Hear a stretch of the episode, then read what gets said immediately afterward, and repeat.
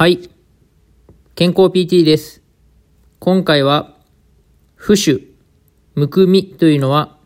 すごく厄介であるということについて話をしていきたいと思います。この浮腫というのは、怪我をした後や手術をした後などによく起こりますが、この浮腫があるとかなり厄介です。この浮腫があると、コラーゲン繊維という繊維があるのですが、その繊維の配列というのを分散させてしまい、栄養素が阻害されていってしまいます。さらに、浮腫があることで、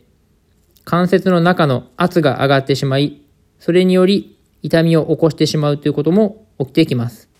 また、この浮腫というのが長い時間存在していると、そこの部分が局所的な壊死を起こしてしまい、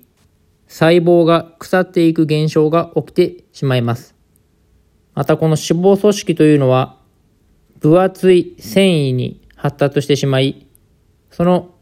正常な繊維から分厚い繊維になってしまうと、それが癒着してしまって慢性的な痛みや関節がスムーズに動かなくなっていくといった現象につながっていきます。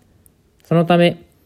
手術や怪我をした後というのは、なるべく早くこの浮腫、むくみというのを改善していくことがとても重要になります。そのため、最初の手術や怪我をした後の1週間というのは、アイシングという氷でしっかり冷やすことを徹底して行う必要があります。アイシングは基本的には、だいたい15分ぐらいを目安に行っていただければ大丈夫です。これもその冷やす道具自体がどれぐらい冷たいかにもよって変わっていきますので、簡単な目安としては、アイシングをしている部位の感覚がある程度なくなってきたら、一旦その氷を外すということが目安になります。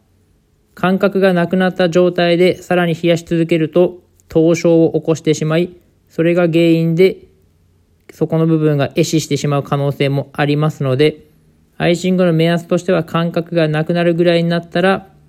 そのアイシングを一回外すということを目安にしていただけたらと思います。その後は1時間ぐらい空けたらもう一度またアイシングをすることができますので、そのようにして繰り返し繰り返しアイシングを行って、この浮腫というのをなるべく早く改善させていくことが大事になります。今回は浮腫むくみについて話をしていきました。浮腫というのは本当に厄介で、これがあると細胞というのがうまく機能しなくなってしまい、いろんな痛みや関節の動きの制限など様々な不調につながっていきますので、できるだけしっかりとしたアイシングを行っていく必要があります。ぜひ、怪我や手術をした後というのは、今回の話を参考にしていただき、正しいアイシングを行っていただけたらと思います。今回は以上です。ではまた。